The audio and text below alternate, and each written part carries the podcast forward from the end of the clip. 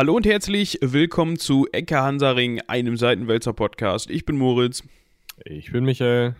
Und ich hatte gerade ernsthaft, während ich gesagt habe, hallo und herzlich willkommen, Angst zu vergessen, in welchem Podcast-Format wir sind. Das ist auch einfach schwierig. Ja, mein Kopf hat so gerattert, so, hallo und herzlich willkommen zu. Ah, Ecke Hansaring, ich weiß es wieder. okay, ähm, ich bin total raus, muss ich sagen, äh, was dieses Thema Ecke Hansaring angeht, weil das schon so lange her ist, dass wir den letzten aufgenommen haben. Ja, äh, shame on our äh, head, ne? Also. Äh, ich würde eher sagen. Ja eine Woche raus. Shame on our Audio Equipment, weil. Ja, äh, shame on your Interface, willst du sagen. Genau. Mein äh, USB-Audio-Interface von einer Firma, die mit B anfängt und mit Ehringer aufhört, ähm, auch bekannt unter dem Namen Rauschinger, obwohl ich das nicht unterstützen kann, hat sich gedacht, ähm, ich möchte nicht mehr. Und B Behringer hat sich gedacht, oh, wir lassen uns zwei Wochen Zeit zum Reparieren. Aber das ist ja. jetzt wieder da und funktioniert, wie ihr hören könnt. und deswegen geht es jetzt weiter. Ähm, das letzte Mal haben wir worüber gesprochen? Ähm, das letzte Mal hatten wir mal wieder so eine Überblicksveranstaltung äh, gemacht, was so äh, alles äh, passiert ist über Dinge, bei Dingen, über die wir gesprochen haben. Also unter anderem halt Syrien und so. Ich glaube, ich glaub, es ging hauptsächlich um Syrien und den äh, deutschen äh, Bundeswehreinsatz, den möglichen ja, Bundeswehreinsatz so. dahin. Das war, glaube ich, der Aufhänger des Ganzen. Also, falls ihr euch das genau. noch interessiert, ähm, hört da noch mal rein. Findet ihr natürlich auch auf diesem, auf demselben Wege, wie ihr diesen Podcast hier gefunden habt. Äh, heute soll es aber weitergehen mit unserer äh, historischen Serie zu bedeutenden Kriegen. Äh, das habt ihr jetzt auch schon dem Titel entnehmen können, hoffe ich. Den heute wir uns noch überlegen müssen, oder? Ja, ich denke mal, der wird wieder der Erste Weltkrieg heißen. Vielleicht, also nicht wow. wieder, aber ja. Du könntest ihn auch zur Verwirrung aller den Zweiten Weltkrieg nennen. Nee, das tolle Idee. Ganz tolle Idee. Äh, ich nenne ihn wahrscheinlich der Erste Weltkrieg in Farbe oder irgendwie sowas. Oha. Weil das ist dann. Sprechen wir denn gerade in Farbe? Ja, natürlich sprechen wir in Farbe. Du nicht? Ja, dann. Nein, ich spreche nie in Farbe. Das ist ja langweilig, aber was habe ich bei dir anders erwartet? Wie auch immer. Scheiß Historiker. ähm, heute soll es um den Ersten Weltkrieg gehen. Ja? Also man könnte jetzt noch so ein paar ich nenne sie jetzt mal Scharmützel dazwischen besprechen, aber wir haben uns jetzt dazu entschieden, wir nehmen den ersten als nächstes, weil äh, vom spanischen Bürgerkrieg, ähm, ja, ich glaube, ich weiß nicht, ob wir davon eine Folge füllen könnten, könnten wir bestimmt, aber ich fürchte, ähm, da laufen uns die Zuhörer weg und schlafen ein oder so. Weil Weiß ich nicht. Der muss wohl ganz spannend gewesen sein. Da gab es ja unter anderem Anarchisten und Kommunisten und Nazis und ach, da also auch mal so 15 Fraktionen ganz entspannt gegeneinander. Ähm, ne, die sich dann irgendwann haben halt die Faschisten auf der einen Seite und ziemlich alle anderen auf der anderen Seite gekämpft. Ähm, und die Faschisten haben gewonnen. Oh. Weil die anderen immer Siesta gemacht haben, oder was? Nee, äh, weil Hitler geholfen hat. Ach so, ja gut. Aber den hatten wir ja wir schon. Ja, genau, wir haben ja drüber gesprochen, hier Operation Condor hießen die, glaube ich. Oder ich kenne den Kondor nur als Vogel, aber gut. Gruppe Kondor? Ich weiß es nicht mehr genau. Auf jeden Fall ähm, sind da halt, äh, ist da die Luftwaffe rübergeflogen und hat da mal guten Tag gesagt. Und das hat gereicht, um. Äh, den, ja, es sind auch noch ein paar Kämpfer rüber und so. Wie gesagt, wir müssten das mal nachlesen, sonst müsstet ihr das mal nachlesen, liebe Zuhörer. Genau, ihr könnt Oder uns ja mal, noch mal per E-Mail ja. eine Zusammenfassung und eine Analyse des äh, spanischen Bürgerkriegs äh, schicken bitte an mail at, äh, äh, was machen wir, mail at äh, spanischerbürgerkrieg.de. Das wird nicht funktionieren. Nee, Quatsch. Äh, spanischer Bürgerkrieg at äh, seitenwälzer.de. So. Das wird funktionieren. Ja. Aber wichtig, ja auch mal ne, ich könnte ja auch mal eine. Ich, ne, ich versuch's mal eben, warte mal, ich guck mal eben. Mail at spanischerbürgerkrieg.de. ja, guten ah, Morgen. Okay, wenn wir uns. Wie auch immer.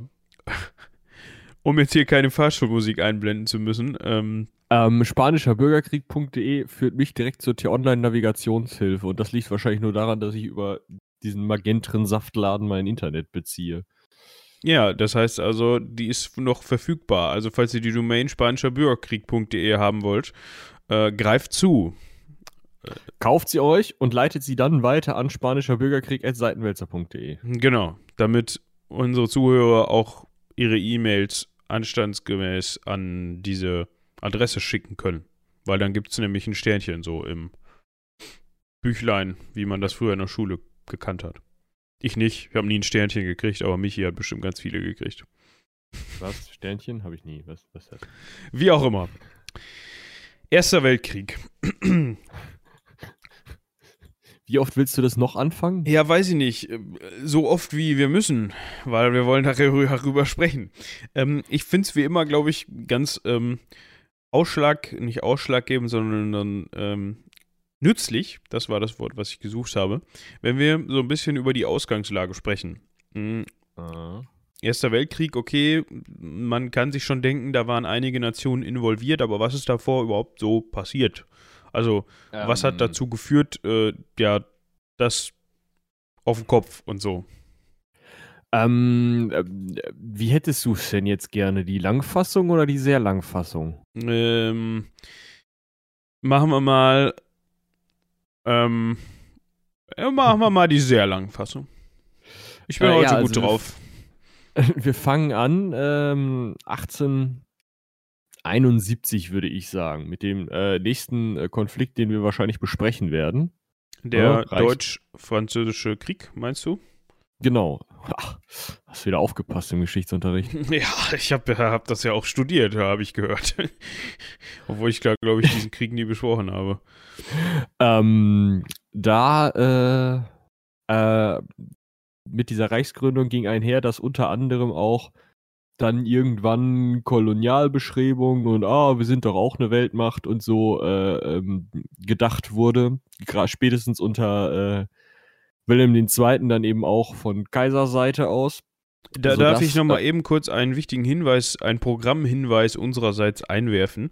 Falls ihr euch, du sagtest gerade das schöne Stichwort äh, Reichsgründung, falls ihr euch dafür mehr interessiert, wie ist das Ganze überhaupt passiert, ähm, wie ist das Deutsche Reich gegründet worden, was war vorher, was war nachher, was war viel, viel, viel vorher, dann guckt doch mal bei uns in die äh, Podcastliste rein, da gibt es einen äh, Podcast zur deutschen Geschichte. äh, der greift so ganz grob 1000 Jahre deutsche Geschichte ab und da wird eben auch darauf eingegangen, äh, wie ist der ganze Bums überhaupt zum Deutschen Reich gekommen. Also wieder und so und noch und hast du nicht gesehen. Bitte, Hin Michi. zurück und im Kreis. Genau, und äh, die haben dann, äh, ja, äh, eben auch auf Kolonialmacht gemacht, was vielleicht äh, mit der Situation äh, sich von den Kolonialmächten ähm, Großbritannien, äh, Frankreich, Belgien, Italien ähm, äh, als Nachbarn zu haben, äh, umschlossen zu sehen, fast schon, ähm, sozusagen vielleicht auch gar nicht so helle war. Ähm, aber man ist eben der Überzeugung gewesen, man müsste sich jetzt eben auch ein, äh, Achtung, Zitat, äh, Platz an der Sonne, wenn ich es richtig im Kopf habe, war das ein äh, Reichskanzler. Boah, war das Bethmann Hollweg? Nein. Ähm, auf jeden Fall müsste man sich eben auch äh, ein, ein, zwei Kolonien sichern, hat das dann auch gemacht. Allerdings ist da nicht mehr viel bei rausgekommen. Ähm, Bülow war es. Bernhard von Bülow hat Platz an der Sonne, den Platz an der Sonne gefordert. Ähm, da sind nicht mehr viele Kolonien bei rausgekommen, aber trotzdem wollte man Weltmacht sein und ist deswegen auf die Idee gekommen, man müsse jetzt äh, eine große Flotte aufbauen. Und daraus entwickelte sich dann so ein Wettrüsten und so ein Konflikt, gerade mit äh, Großbritannien. Ja, und dann bildete, bilden sich, bildeten sich eben Fronten. Also man hatte sozusagen das Deutsche Kaiserreich gegen Großbritannien, gegen Frankreich, aber auch gegen Russland, ähm, die zu dritt sich einig waren, dass jeder so seine Einflusssphäre hat und dass alles irgendwie mit so Gentleman's Agreements geregelt werden kann. Daher kommen übrigens die geraden Linien in den ganzen ähm, ja, ehemaligen Kolonialgebieten. Also es gilt sowohl für Südostasien als auch für Afrika. Äh, wenn man da gerade Kanten sieht, das sind meistens eben jene Gentleman's Agreements. Ja. Ähm, ja. Und dementsprechend blieb sozusagen auf Seiten äh, Deutschlands blieb nur Österreich-Ungarn, ein irgendwie zerfallender, äh, beziehungsweise im, im, in inneren Konflikten schon halbwegs zerstrittener, noch nicht gewalttätig, aber durchaus schon, schon schwierige äh, Verhältnisse, liegen da äh, viel Völkerstaat, der eben Österreich, Ungarn, äh, Serbien, Teil, nee, Quatsch, Serbien war ein eigenes Land, äh, Tschechien, äh, Teile von Polen, Teile vom heutigen Italien, den halben Balkan, was weiß ich was alles. Also Riesengebiet kann man sich heute gar nicht mehr vorstellen, was da alles unter einer Kontrolle stand und mit 17 verschiedenen Amtssprachen regiert wurde und keine Ahnung. Also das muss eine äh, ein ziemlicher Wust gewesen sein. Da der stand da noch mit seinem Kaiser Franz Josef. Das ist Sissis Franz. Falls ja. man das nicht auf dem und dann hatte man sozusagen sich noch verbündet mit äh, dem Osmanischen Reich, das damals schon der kranke Mann am Bosporus genannt wurde, weil auch das sich im Zerfallen befand. Also hat man sich die richtigen Verbündeten ausgesucht, hat gedacht, mit denen wird's was. Kompetentes Personal. Ja. Ne? Also ich sag mal, äh, wir haben äh, einen sehr alten Mann ähm, an der Spitze Österreich-Ungarns. Wir haben, ähm, ich weiß gar nicht, wer gerade da bei dem, bei, äh, im Osmanischen Reich da gerade die Strippen in der Hand hatte. Ich komme jetzt auch nicht auf den Namen. Ähm, ich habe eben so ein schönes Bild gesehen, wo alle vier dann so aufgelistet waren. Ähm, Wer ist denn der vierte? Äh, ja, Italien. Am Anfang noch. Aber Italien ja, aber hat dann nicht ja. so lange, die haben sich dann umgedreht. Genau. Weil die haben Südtirol versprochen bekommen. Und dann haben die gleich an Après-Ski gedacht und haben gedacht, geil.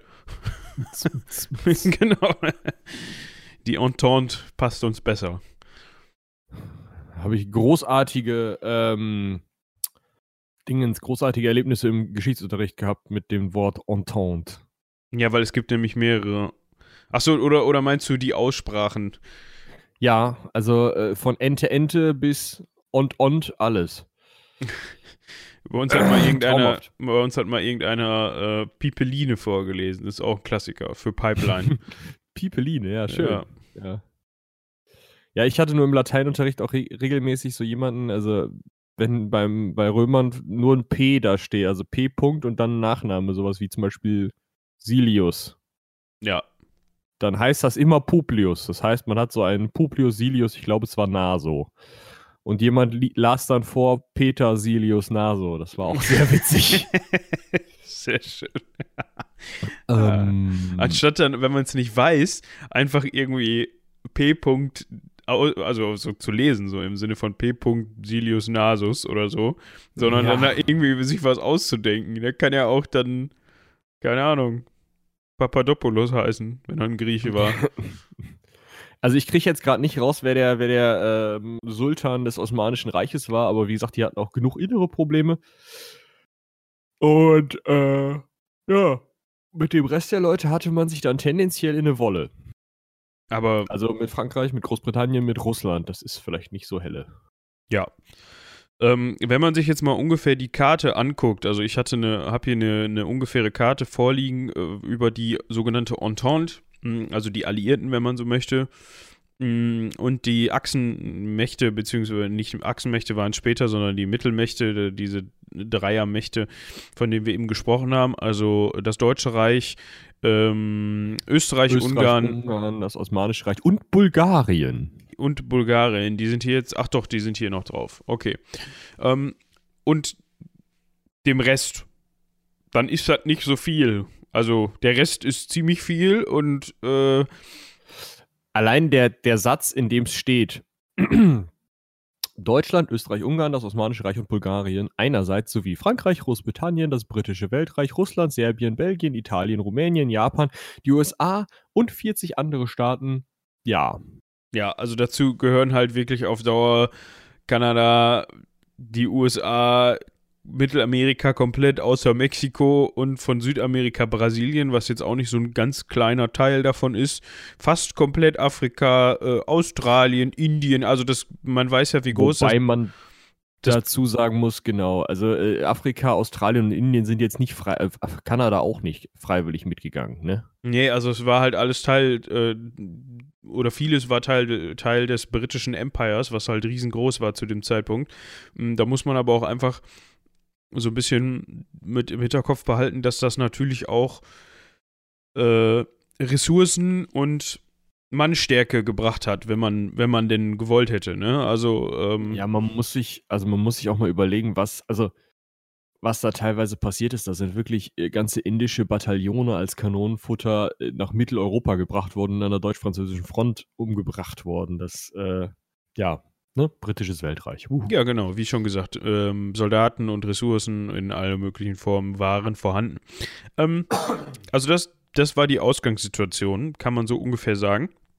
Hm, also ja. grob zusammengefasst, man hatte im Grunde ähm, Beef. Ja, Beef will ich es fast in dem Moment noch gar nicht nennen. Ähm, es gab Spannungen und, und alle hatten sich mit irgendwem schon so ein bisschen zusammengetan und so ein bisschen Bündnisse geschlossen und hier und da und morgen mal auf den Kaffee und hast du nicht gesehen. Im ja, Grunde. das, also das Krasse war, ist halt, ähm, irgendwie waren die auch noch alle verwandt. Weil du hast ja da überall Monarchien gehabt. Also äh, man hatte den russischen Zar Nikolaus, vielleicht sagt er einem was, das war der letzte Zar. Dann hatte man ähm, äh, den König von England, den Kaiser von äh, Deutsch, also Kaiser der Deutschen ist es dann, glaube ich. Da muss man ja aufpassen, weil die haben da ziemliche Spitzfindigkeiten, das besprechen wir dann 1870, äh, äh, walten lassen, damit das auch alles sein richtig hat. Ähm, dann hatte man den, den äh, Franzl, später Karl in, in Österreich-Ungarn die waren ja alle irgendwie Cousins. Ja. Mehr oder weniger. Also die waren zumindest so nah verwandt, dass die alle beim Tod von Queen Victoria nochmal alle Mann in England zur Beerdigung waren. Ja. Das muss man sich mal überlegen. Ja, also ihr kommt zu eurem Familienfest und da gibt es eine kleine Prügelei und daraus entsteht ein Weltkrieg. Ja, war ja aber eigentlich immer schon so mit der Monarchie und den Adligen, ne? Ja. Haben die ja gerne so gemacht. Ähm, ja, und dann ist es, also ich würde tatsächlich jetzt schon dahin springen, dann ist es zu einem Ereignis gekommen, hm, was das Ganze so richtig zum Kochen gebracht hat. Also wo viele sagen, ja. okay, an dem Zeitpunkt, an dem Punkt ist äh, das, die, das Kind in den Brunnen gefallen. Ja, äh, um nochmal, ich weiß nicht, ob ich sie mittlerweile im Podcast nicht sogar schon zu oft bemüht habe, aber that's the time when shit hits the fan.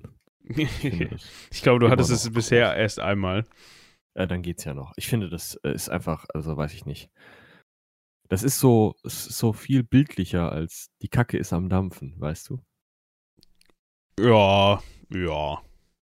Ähm, auf jeden Fall, ähm, wir haben halt die Situation, dass irgendwie alle schon so im Wettrüsten sind und alle so sagen, oh, irgendwann rappelt das hier mal ordentlich, muss ja nur noch ein Anlass kommen. Ja, dann hatte man einen Anlass. Möchtest du? Äh, ja, gerne. Äh, und zwar geschah es am 28. Juni 1914. Ähm, und zwar im serbischen Sarajevo.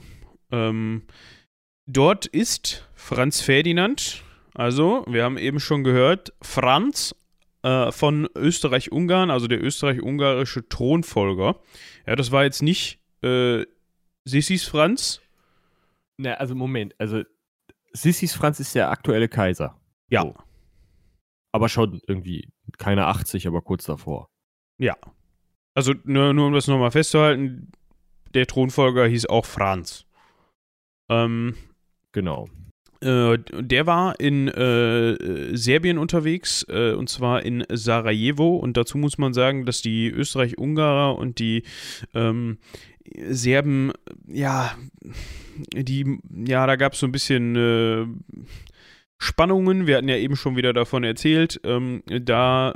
So, wir sind wieder da. Wir wurden von einer Windows-Klingelei äh, unterbrochen und gehen jetzt wieder auf Franz Ferdinand ein. Wir waren stehen geblieben, dass Franz Ferdinand mit seiner Frau, also der Thronfolger, in Serbien unterwegs war. Ähm, Warum Serbien? Ähm, weil diese, die sogenannte Donaumonarchie, also ähm, die Monarchie in äh, Österreich-Ungarn so ein bisschen den Finger auf Serbien drauf hatte. Und äh, in äh, Serbien äh, ist eine nationalistische Gegenbewegung entstanden, mh, die natürlich Unabhängigkeit wollte, so wie das immer ist, wenn äh, ja, irgendwo ein Land vom anderen abhängig ist, beziehungsweise äh, ein Land ein anderes kontrolliert, dann gibt es in dem, in dem unterworfenen Land immer irgendwelche nationalistischen Gegenbewegungen. Und so auch hier. Ähm, das war Franz Ferdinand egal. Er ist mit seiner Frau in Sarajevo gewesen äh, und ist dort erschossen worden von einem serbischen äh, Widerstandskämpfer bzw. Nationalisten. Genau. Ähm, und das Ganze hat, ist dann als Anlass genommen worden. Ne? Also ich meine, es ist ja nachvollziehbar, dass die Österreicher wissen wollten, wer, warum und was. Ja. Ich meine, ist immerhin der Thronfolger, der Neffe des Kaisers kann ja nicht sein. Und das Problem war dann aber, dass ähm, Österreich-Ungarn direkt einfach mal gefordert hat, so, das wird jetzt sofort äh, aufge äh, aufgeklärt und zwar von uns. Und wir sind die, ähm, also unsere äh, gesamte Gerichtsbarkeit und so ist da zuständig.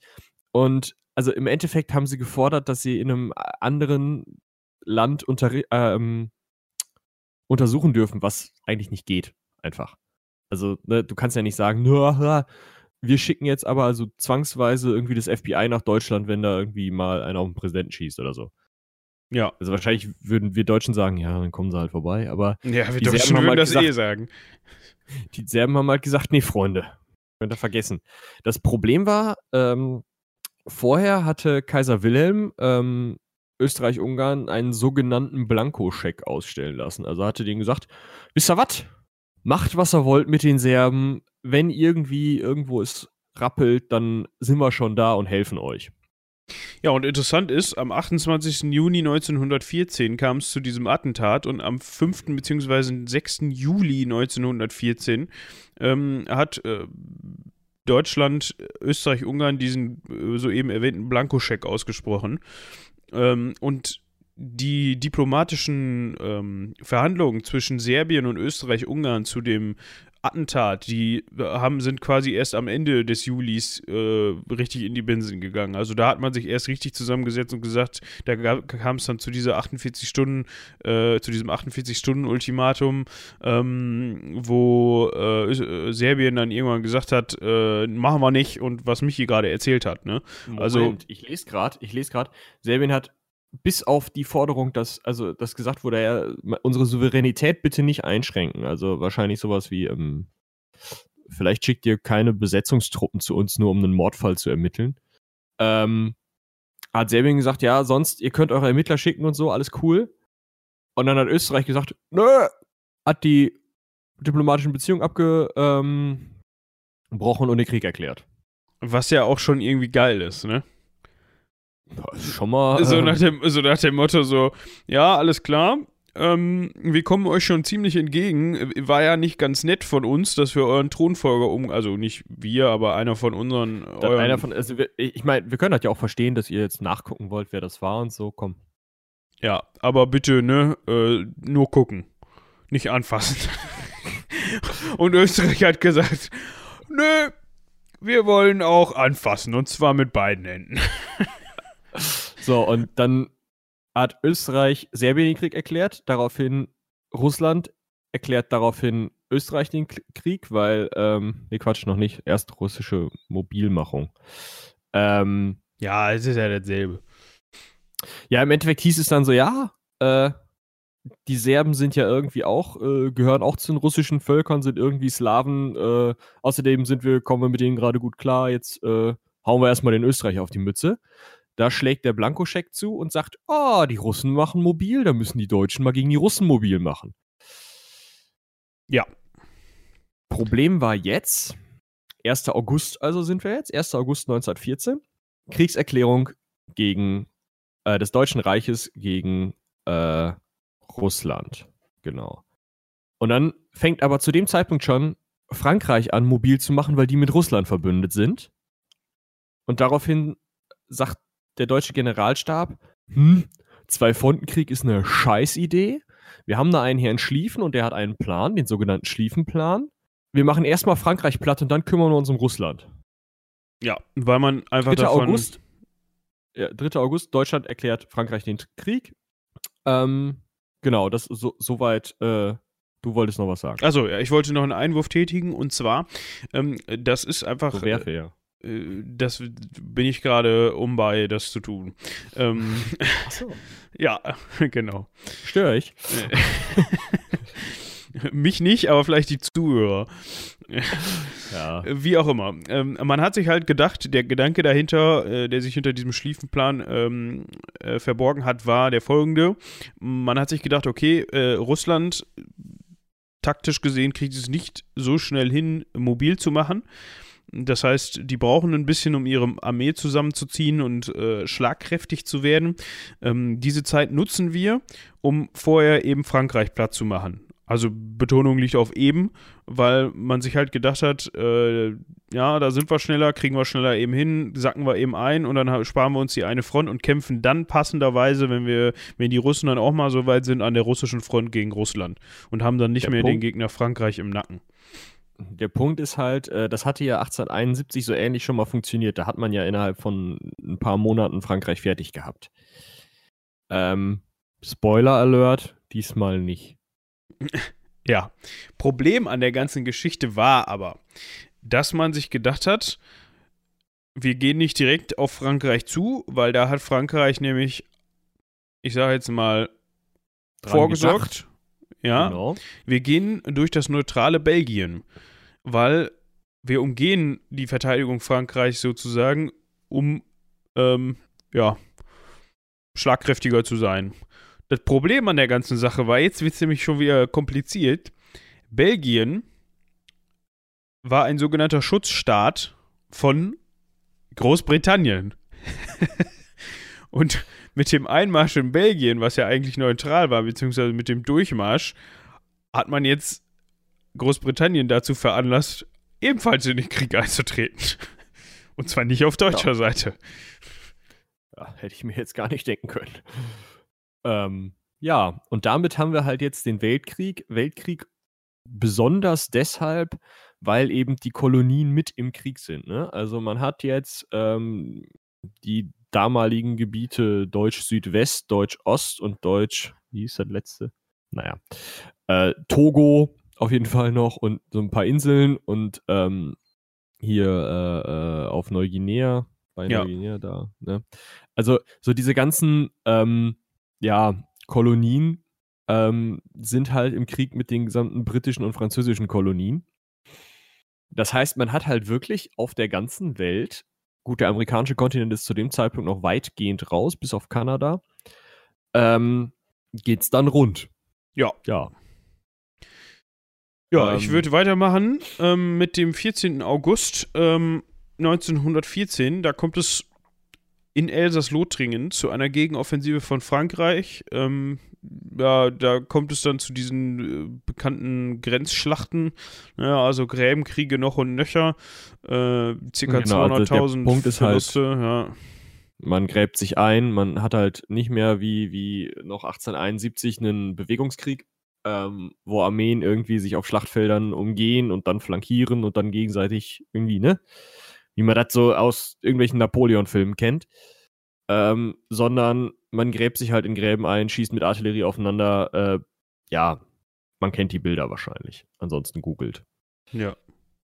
Und am 15. August merkt dann halt das Deutsche Reich, ah, dieser Plan, dass die Russen nicht so schnell mal mobil machen können, war auch nicht so ganz richtig. Am 15. Sagen wir mal August so, haben die klopft Russen der Russe an. Genau, nämlich insgesamt 650.000 Mann mobil machen können in der kurzen Zeit. Ähm, ja, und äh, in dem Moment hat man dann doch einen Zwei-Fronten-Krieg. Genau. Ähm, ja. Also erst sieht es noch ganz gut aus für die Deutschen. Die Truppen stehen kurz vor Paris im September, werden dann allerdings durch das Wunder an der Marne zurückgeschlagen. Ähm, Im Oktober tritt das Osmanische Reich in den Ersten Weltkrieg ein. Ich suche jetzt gerade mal so, wir könnten mal versuchen, so ein Endbild von 1914 zu zeichnen. Ja, Ähm, Seeblockade ist da noch wichtig. Genau, wir haben eine Seeblockade in der Ostsee, das heißt, äh, in der Nordsee, äh, das heißt, äh, die Ostsee wird zugemacht, die Nordsee wird äh, zu, äh, zugemacht. Ähm, wir haben keine Möglichkeit mehr, irgendwie ähm, über den Seeweg Handel mit, mit dem Deutschen Reich zu treiben. Es gibt ja noch einige neutrale Staaten, die das vielleicht tun würden. Ähm, das heißt, Versorgung mit außer, äh, außerkontinentalen Gütern ist eigentlich nicht mehr möglich und die Versorgung der eigenen Kolonien ist nicht mehr möglich, wodurch die natürlich jetzt stark unter Druck der anderen Kolonialtruppen geraten. Ähm, wir haben ja das Osmanische Reich vollständig in den Krieg eingetreten. Ähm, da versuchen die Briten ähm, Bereiche zu übernehmen. Ähm, die Russen kämpfen gegen das Osmanische Reich. Ähm, in die Zeit, also in den Ersten Weltkrieg fällt ja auch der Völkermord an den äh, Armeniern. Ähm, ja, ist auch nochmal fast ein Thema für sich. Das ist nochmal ein Thema für sich, ja. Äh, genau. Der Krieg in den Kolonien, ja, der ist eigentlich ziemlich schnell vorbei. Also da hat ähm, im Endeffekt das Deutsche Reich keine Chance in den Kolonien. Ja, warum auch, ne? Also wie auch. Wir, wir haben ja eben schon mal groß, grob skizziert, wie sich das mit den kolonialen Besitzungen da verhält und äh, im Gegensatz zu zum Beispiel zum britischen Empire, es ist einfach, ja, hätte man sich vorher denken können, dass da wenig zu holen ist. Mhm. Hinzu kommt noch, dass man sowohl an der russischen Front wie auch an der französischen Front halt, wir hatten eben schon mal drüber gesprochen, das Wunder von der Mahne, also die Schlacht an der Mahne, die dann eben für Frankreich positiv ausgeht und Deutschland sich zurückziehen muss. Ähm, Ähnliches passiert ähm, mit an der russischen Front ähm, bei der Schlacht von, boah, ich hoffe, ich spreche das richtig aus, Gumbinnen. Gumbinen, ich weiß das nicht. Ostpreußen auf jeden Fall, ähm, unterliegt man eben auch den Russen. Das heißt, man hat an beiden Fronten äh, Niederlagen einstecken müssen. Und dann kommt noch diese Seeblockade dazu, also und die Kolonien kriegen auf den Sack. Also ja, die Ausgangslage könnte besser sein nach, also für 1915 nach 1914.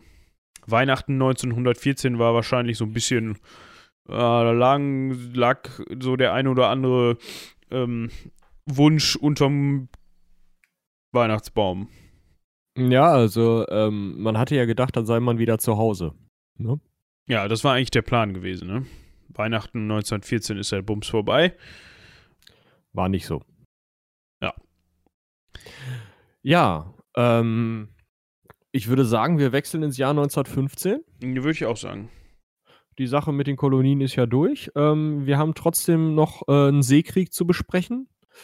Und zwar kommen wir zum ersten Einsatz von U-Booten flächendeckend. Also es gab schon vorher welche, aber zum ersten großen Einsatz von U-Booten äh, in einem Krieg. Auch gegen ähm, äh, Handelsschiffe. Also nicht nur Kriegsschiff gegen Kriegsschiff, sondern eben auch gegen Handelsschiffe als so eine Art Blockade der britischen Inseln um eben sozusagen das gleiche, was das gleiche Problem, was die Deutschen ähm, mit ihren Kolonien haben, den Briten auch zuzufügen. Ähm, ja, ähm, die U-Boote versenken, also Handelsschiffe, unter anderem das Passagierschiff Lusitania, davon hat man vielleicht schon mal gehört, das ähm, ist eben versenkt worden und sorgt dafür, dass äh, die USA sehr empört sind und der, der Staat sozusagen langsam auch sich gegen die Deutschen einstellt und dementsprechend ähm, ja die USA so langsam eben auch äh, in Richtung des Kriegseintritts sich bewegen. Ja, also was ich interessant finde am, an ähm, dem U-Boot-Krieg ist ja tatsächlich, dass die USA erstmal sagt, also die droht erstmal nur damit, in den Krieg einzuschreiten. Also sie sagt nicht direkt, mhm. okay, wir sind dabei, sondern äh, U-Boot-Krieg finden wir nicht gut.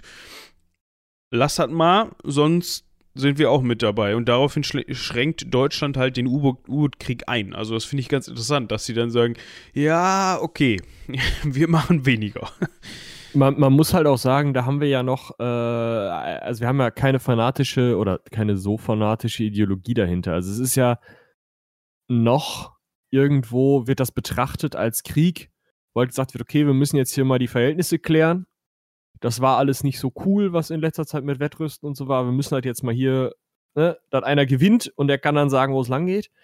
Mm, und es, was halt nicht der Fall ist, ist dieses, ähm, dieses völlige äh, propagandistische ähm, ja, Entmenschlichen des Gegners. Also wir haben noch nicht diese krasse Ideologie dahinter. So quasi den, den Kampf bis zum letzten und äh, genau, ja, und damit ist das wahrscheinlich auch Krieg. zu erklären. Genau, damit ist es wahrscheinlich halt auch zu erklären, dass man sagt, okay, vielleicht wollen wir die USA nicht unbedingt mit dabei haben. Die haben ja auch so ein bisschen Wirtschaftskraft. Ne? Und irgendwie ist es halt auch nicht so nett. So denkt sich wahrscheinlich die oberste Heeresleitung. Vielleicht können man da irgendwie ein bisschen, ne?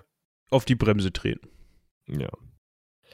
Aber interessant ist, dass hier in, in den Übersichten, die ich hier so sehe, 1915 im Endeffekt mit so zwei, drei Daten ähm, vorkommt, aber ansonsten nicht so wirklich. Also da scheinen sie halt an den Fronten gekämpft zu haben, hin und zurück, oder mal halt nicht. Also eher so, äh, eher so keine Bewegung. Ja. Ja. Also können wir 1915 im Endeffekt auch abhaken als ja, es wurde halt gekämpft. Also es sind eben sehr viele Menschen gestorben und da ist gar nichts passiert. Also für keinen Zentimeter Boden. Ja, deshalb gehen wir direkt über zu 1916, würde ich sagen. Ähm, ja, also man könnte, also 1915 ähm, ist halt auch eben die, der, wie schon beschrieben, der U-Boot-Krieg passiert, von dem wir eben gesprochen haben, beziehungsweise hatte seine Anfänge. Ähm, diese Drohung der USA ist am 18. September 1915 ähm, rausgegangen. Und das nächste wichtige Ereignis ist eigentlich die Schlacht von Verdun, ähm, äh, die am 21. Februar 1916 begonnen hat. Ja, also Verdun ist ja eigentlich so der. Oh, ich habe da noch einen. Okay. Und zwar, ähm, wir springen wieder zurück. 1915 hatte doch noch was, was man erwähnen muss, obwohl es nicht. Also,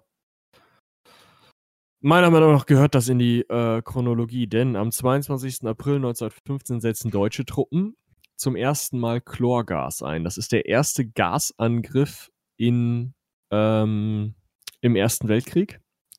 Also das erste Mal, dass mit einer chemischen Waffe angegriffen wird im äh, klingt jetzt witziger als es war, Blasverfahren. Das Gas wurde nämlich einfach verblasen, so nennt man das. Das heißt, man hat einfach eine Gas- oder hunderte Gasflaschen an der Front aufgemacht und gehofft, dass der Wind in die richtige Richtung zeigt. Und das hat er getan. Und in dem Fall äh, wohl ja. Ähm, Chlorgas ist halt ähm, nicht mehr ein Reizstoff, also nicht mehr so wie, wie Tränengas oder so. Ne? Man kriegt irgendwie tränende Augen, kann sich nicht mehr so gut verteidigen und dann kommen die und nehmen einen gefangen, sondern Chlorgas kann tödlich sein. Und zwar ziemlich schnell. Ähm, ja. Also hat es vorher ähm, überhaupt schon mal bei Kriegshandlungen äh, chemische, es, den Einsatz von chemischen Waffen gegeben oder war das überhaupt das ein eine, Novum? Das ist eine schwierige Sache, weil ähm, chemische Waffen sind halt viel. Ne? Also rein theoretisch wäre es schon eine chemische Waffe, wenn man ein Feuer machte und da irgendwas stark Rauchendes reinschmisse und das dann in eine Richtung rauchte, wo der Gegner ist. Ähm, dementsprechend, ja, irgendwie sowas gab es schon, aber das ist das erste Mal, dass trotz der geltenden Hager Landkriegsordnung, was der Vorgänger von der Genfer Konvention ist, also wo gesagt wird, so das dürft ihr nicht in so einem Krieg, ähm, da heißt es halt auch keine Giftgase, und wird halt trotzdem gemacht. Also damit verstößt das Deutsche Reich eben durch den Einsatz eines tödlichen Gases klar gegen die Kriegsordnung, die vorher großteils eingehalten wurde. Und ähm, ja, aber wirklich bringen tut es nichts. Also es ist halt wirklich nur sozusagen der, der erste große Einsatz von tödlichem chemischen Kampfstoff. Das, ja. Ja, und bring, es bringt wahrscheinlich auch nichts in dem oder nicht viel in dem Sinne, weil man es halt auch noch nicht so gezielt einsetzt, sondern einfach die Flasche aufmacht und das Zeug in die Richtung wedelt. So wie du es gerade erklärt hast. Ja, also es, es funktioniert schon, wenn man weiß, wie man es macht. Okay. Also, ne, das Ding ist halt, ja, äh, es gibt heute ähm, zielsicherere Verfahren. Auf der anderen Seite, äh, im Endeffekt, äh, auch heute setzt man bei Gaskampfstoffen, würde man, wenn man sie einsetzt, immer noch darauf setzen, dass die Wolke halt da ist, dahin kommt, wo sie hin soll. Also muss man den Wind mit einberechnen und was anderes hat man da auch nicht gemacht. Ähm, ja. Gut. Das Problem, also, also es gab halt Tote, nicht zu knapp, 1200 schätzt man heute. Ähm, allerdings hatte die deutsche Führung so eine Wirkung nicht erwartet und hat deswegen keinen Vorstoß gemacht. Das heißt, es hat ihnen nichts gebracht. Ja, bis auf 1200 Soldaten auf französischer Seite weniger. Ja, aber ähm, Sie konnten es nicht ausnutzen in dem Sinne. Ja. ja. Gut, ähm, äh, das war 1915. Wir gehen direkt in 19, das Jahr 1916 rein. Ähm, ich hatte eben schon von der Schlacht Verdun ähm, bei Verdun genau. berichtet. Mm, die ist am 21. Februar gestartet äh, und der nächste Punkt, der wichtig ist, ähm, ist erst am 23, 30, nee, am 30. September. Und zwar äh, setzt die oberste Heeresleitung da den sogenannten Hinten, das sogenannte Hindenburg-Programm in Kraft. Das sagt eben einfach, hm, dass die Munitionsproduktion enorm angekurbelt werden soll, also verdoppelt bis verdreifacht. Äh, und Mitte Dezember 1960, äh, 1960 vor allem, 1916, äh, entscheidet Frankreich dann eben die Schlacht von Verdun für sich. Das heißt, von Februar bis Dezember wurde in Verdun gekämpft. Also das muss dann einfach äh, quasi der Inbegriff des Stellungs- und Grabenkriegs gewesen sein. Ähm, muss man nicht unbedingt haben, um das mal so auszudrücken. Also ich glaube, ja. schauplatztechnisch kannst du keine größere Arschkarte gezogen haben, als dich in Verdun eingegraben zu haben. Man, also es gibt immer so extrem fiese Rechnungen, ähm, nach denen dann irgendwie, wenn man an diese gebracht wurde, man noch Stunden zu leben hatte, rein rechnerisch. Ähm, also so, so fiese Statistiken einfach. Äh, das ist einfach unbegreiflich, wie viele Menschen da in wie kurzer Zeit ähm, getötet wurden ohne dass da, wie gesagt, auch nur ein Zentimeter äh, irgendwie äh, Gegend erobert wurde. Ja. Da kannst du, glaube ich, besser in Stalingrad gehockt haben. Glaube ich auch nicht. Ja, aber also ich möchte mich da nicht entscheiden müssen. Nee. Ich bin recht froh, in unserer Zeit zu leben. Ja, das stimmt. Gut, Verdun geht verloren Mitte Dezember 1916 und am 16. März ziehen sich die Deutschen von der Westfront zurück. Das heißt, äh, natürlich lassen die nicht alles stehen und liegen und hauen den Rückwärtsgang rein, sondern ähm, ziehen sich halt ähm, geordnet militärisch zurück zu einer äh, ja, zu einer nächsten Verteidigungslinie sozusagen. Genau. Also es ist jetzt nicht die Kapitulation an der Westfront, das wollte ich damit sagen, aber äh, der Rückzug beginnt sozusagen. Und am 6. April erklärt dann halt auch letztendlich, äh, letztendlich, also 1917, die USA Deutschland den Krieg. Ein bisschen spät, finde ich. Aber das können die ja. Ja, das können sie ja. Und der Punkt ist halt auch, ähm, der U-Boot-Krieg wird zu dem Zeitpunkt wieder verstärkt. Ich weiß nicht, in welcher Kausalzusammenhang das hängt. Aber ähm, es war halt eben so, dass wieder, ähm, wieder, genau hier, Zustimmung des Kaisers, uneingeschränkter U-Boot-Krieg, genau, und daraufhin haben die USA dann gesagt, hör mal, wir hatten da doch schon mal drüber gesprochen. Das mit den U-Booten, das haben wir nicht so gerne. Genau. Ja. Was interessant ist, ähm, dass dann von Präsident äh, Wilson ähm, Anfang 1918 äh, ein sogenannter 14-Punkte-Plan vorgestellt oder vorgelegt wird, der Bedingungen für den Frieden äh, beinhaltet. Mhm, unter anderem halt auch dann die Rückgabe von Elsass-Lothringen äh, an Frankreich. Ne? Also das eroberte Gebiet Elsass-Lothringen. Ja, halt also es war ein Vermittlungsvorschlag, ähm, der allerdings ausgeschlagen wurde. Man hatte halt immer noch den, äh, den Gedanken, man könnte das Ganze gewinnen auf deutscher Seite. Ja, Dazu muss man wissen, ja, bitte. Da, den, den, hatte man, obwohl es ähm, 1916, 17, im Winter von 1916 auf 1917 schon zum sogenannten Steckrübenwinter gekommen war. Das heißt, aufgrund von besonders schlechter Ernte und ähm, der Unmöglichkeit, sich von außerhalb zu versorgen, weil eben irgendwie alle im Krieg mit Deutschland waren, ähm, oder einen genauso schlechten, äh, schlechte Ernte hatten, ähm, war es so weit, dass im Februar die durchschnittliche Tagesration für einen Bürger im Deutschen Reich auf circa 1000 Kilokalorien sank. Das heißt, man hatte halt im Endeffekt an keiner, Fro äh, keiner Ecke mehr genug äh, zu essen. Und in der Situation, also dass die eigene Bevölkerung schon hungert, ist man davon ausgegangen, nee, nee, wir gewinnen das Ding noch.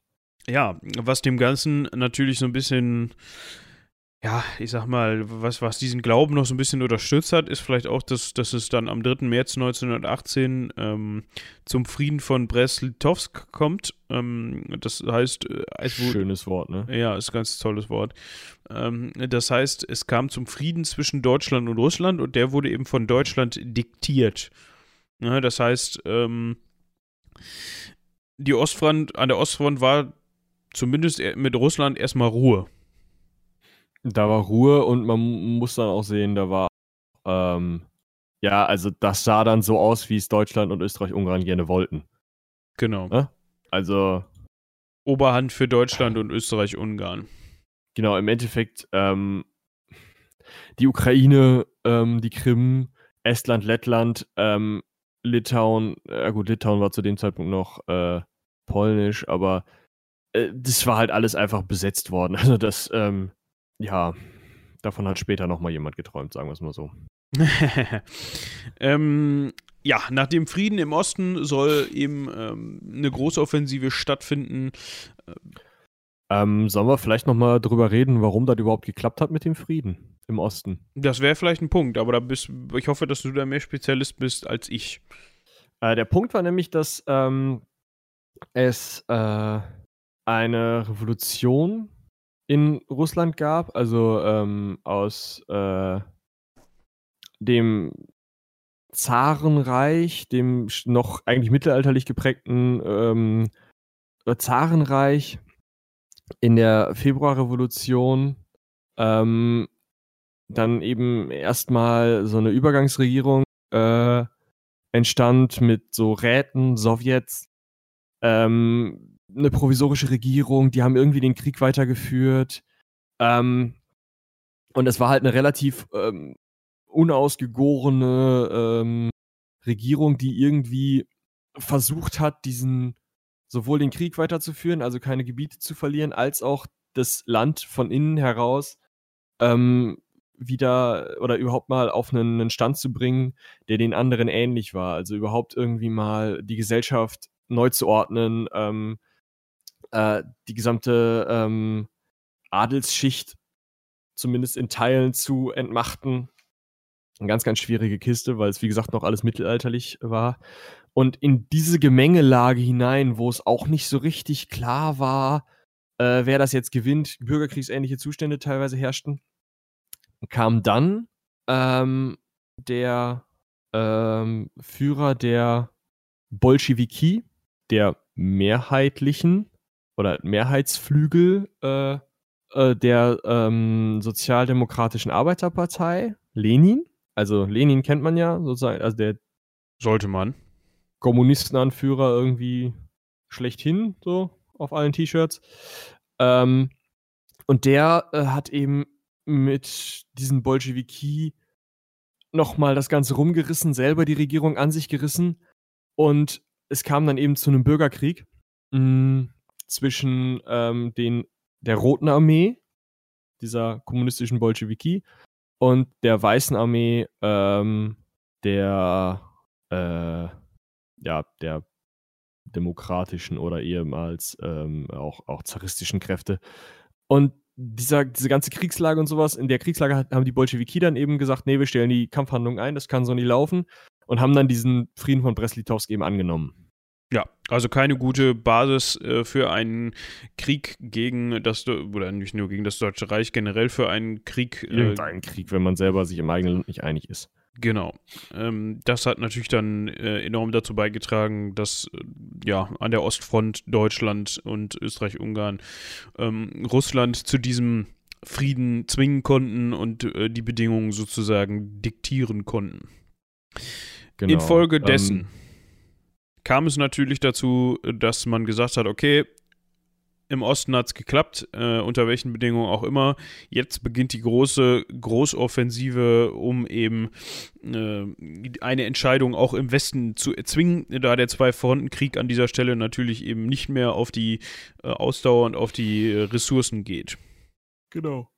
Also am, äh, am 21. März 1918 hat dann die Großoffensive vom Deutschen Reich begonnen äh, und am 18. Juli 1918 äh, haben die Alliierten dann zur Gegenoffensive angesetzt. Ähm, ja, am 29. September hat die oberste Heeresleitung dann Waffenstillstandsverhandlungen gefordert, weil da war dann äh, die Puste aus, sozusagen. Genau, durch den Kriegseintritt der USA und eben die, ähm, auch durch diesen Steckrübenwinter und einige weitere äh, Dinge, ähm, war es einfach auch zum Beispiel, vielleicht noch, ein ganz interessanter Nebenaspekt, die ähm, Briten haben Panzer eingesetzt das erste Mal. Diese Panzer konnten einfach über Schützengräben drüber fahren und dementsprechend Land erobern. Ähm, da hatte die äh, äh, das äh, Deutsche Reich auch nichts entgegenzusetzen, die deutschen Truppen. Ähm, außerdem kam es halt zu allen möglichen äh, Krankheiten in, ähm, in den Gräben. Äh, die Flugzeuge wurden weiterentwickelt. Da scheinen auch die Alliierten irgendwie bessere Karten gehabt zu haben. Hm, ja, also irgendwie geht's alles. Es kam alles zusammen, um das mal so genau. zusammenzufassen, würde ich sagen. Hm, auf jeden Fall, wie genau. ich schon gesagt, die Puste war einfach, war einfach aus. Das heißt, äh, keine Körner mehr da. Auch wenn man jetzt im Osten eben dann äh, halbwegs siegreich davongegangen ist, ähm, ja. Hat er auch nichts gebracht, nicht? Hat auch nicht mehr viel gebracht. Ähm, die Ausgangslage war ja schon nicht besonders rosig, wenn man sich das mal auf der Karte so angeguckt hat. Und das hat dann eben dazu geführt, dass, ähm, ja, dass man halt die weiße Flagge geschwungen hat, sozusagen. Genau. Ähm, da, also währenddessen, davor und drumherum kam es unter anderem dazu, dass ähm, die Seekriegsleitung auf die glorreiche Idee äh, gekommen ist, die Grand Fleet, die hm, die, die Nordsee ähm, blockiert hat, anzugreifen und sozusagen in einem letzten großen Angriff äh, mit der Flotte unterzugehen. Das fand die Flotte nicht so cool und die Matrosen haben ähm, gemeutert gemeutert, genau, dann kam es eben zu Soldatenräten, also auch eine, eine Revolution. Ähm, man versuchte noch, das irgendwie ähm, wieder hinzukriegen, diese Demonstrationen und ähm, Räte, die sich da gebildet haben, irgendwie wieder einzudämmen. Hat alles nichts mehr genützt. Ähm, dazu war es dann noch so, dass der, äh, dass der Krieg eben verloren ging. Also irgendwie war die Stimmung so komplett aufgeheizt, dass dann ähm, am 7. Nee, Quatsch. Am 9. November. Ja. Ähm, Max von Baden, damaliger Reichskanzler, also Regierungschef, die Abdankung von Kaiser Wilhelm ähm, bekannt gab ähm, und den Thronverzicht des Kronprinzen und dem SPD-Mann Friedrich Ebert sein Amt übergab, sodass äh, Philipp Scheidemann, auch ein SPD-Mann, dann die Republik ausrufen konnte. Ähm, während ähm, ein Kommunist, Karl Liebknecht vom Spartakusbund, die Sozialistische Republik ausgerufen hat. Und dementsprechend bildete sich dann eben die Weimarer Republik. Vielleicht können wir das so halbwegs abkürzen. Also ähm, Kaiser Wilhelm ging ins Exil, hat er abgedankt. Ähm, Kaiser Karl zu dem Zeitpunkt von Österreich-Ungarn war auch abgedankt worden, sowohl in Österreich als auch in Ungarn. Er hat es nochmal versucht. War aber abgedankt worden ja, dem wurde halt nahegelegt, das zu unterschreiben. Dann wurde ihm sehr dringlich nahegelegt, das zu unterschreiben und dann hat er es halt unterschrieben. Ja. Dann ist er in die Schweiz gegangen. Also, mh. Hm. ähm, das Osmanische Reich war zerfallen, äh, Kemal Atatürk hatte übernommen. Also, ja, im Endeffekt die Staaten, die da verloren haben, befanden sich dann auch in Auflösung. Ja. Ja, da kommt jetzt dieser, ähm, Wagen von Compagne, Compagne, von bei dem wir uns letztes Mal schon die ähm, Zunge gebrochen Zunge haben. abgebrochen haben, genau.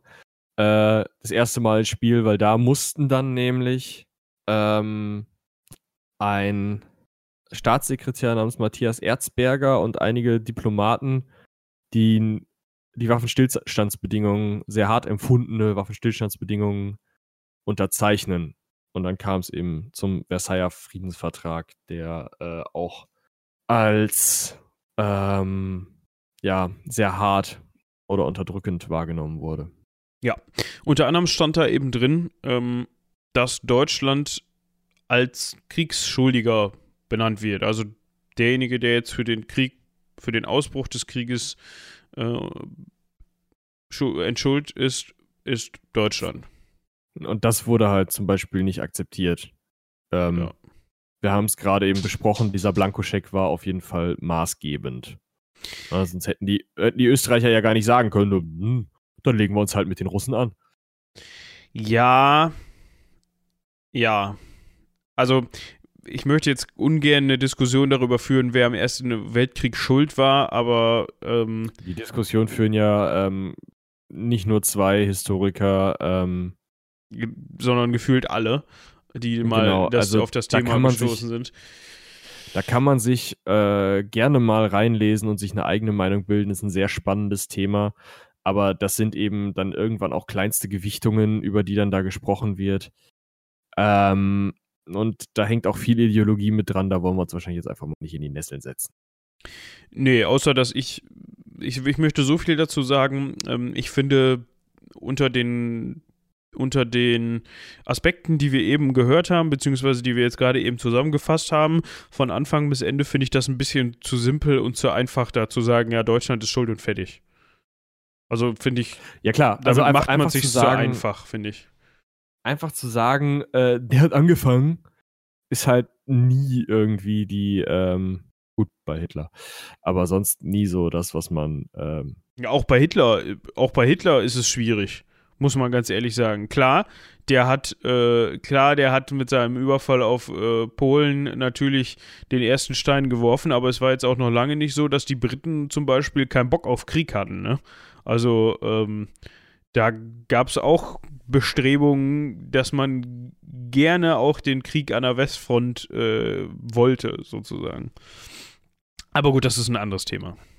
Ich gerade sagen, das ist auch wieder so ein Punkt, da kann man sich lange äh, und aus ausgedehnt darüber äh, streiten, diskutieren und Quellen lesen. Und da ich längst nicht alle Quellen gelesen habe, werde ich da jetzt auch nicht äh, viel zu sagen. Ja, mehr werde ich da auch nicht zu sagen.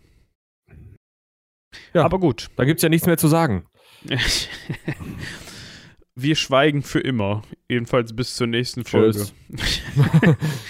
Falls euch das gefallen hat oder überhaupt nicht gefallen hat oder ihr noch Anmerkungen habt zu ganz wichtigen Punkten, die wir vielleicht nicht besprochen haben oder wo wir irgendwas vergessen haben oder was weiß ich, oder falls ihr ja, einen Themenwunsch habt zu kommen in die falls ihr einen Themenwunsch habt, den wir in kommenden Episoden besprechen äh, sollen, schreibt uns eine Mail an spontan@seitenwälzer.de oder an äh, was hatten wir eben nochmal? Äh, spanischer Bürgerkrieg. Spanischer Bürgerkrieg at seitenwälzer.de. Seitenwälzer.de. Ähm, und Ihr könnt auch an oberste Heeresleitung at seitenwälzer.de schreiben. Ja, die E-Mails äh, werden mit besonderem äh, Eifer gelesen. An die oberste Heeresleitung natürlich. Äh, von Seitenwälzer, nicht vom Deutschen Reich.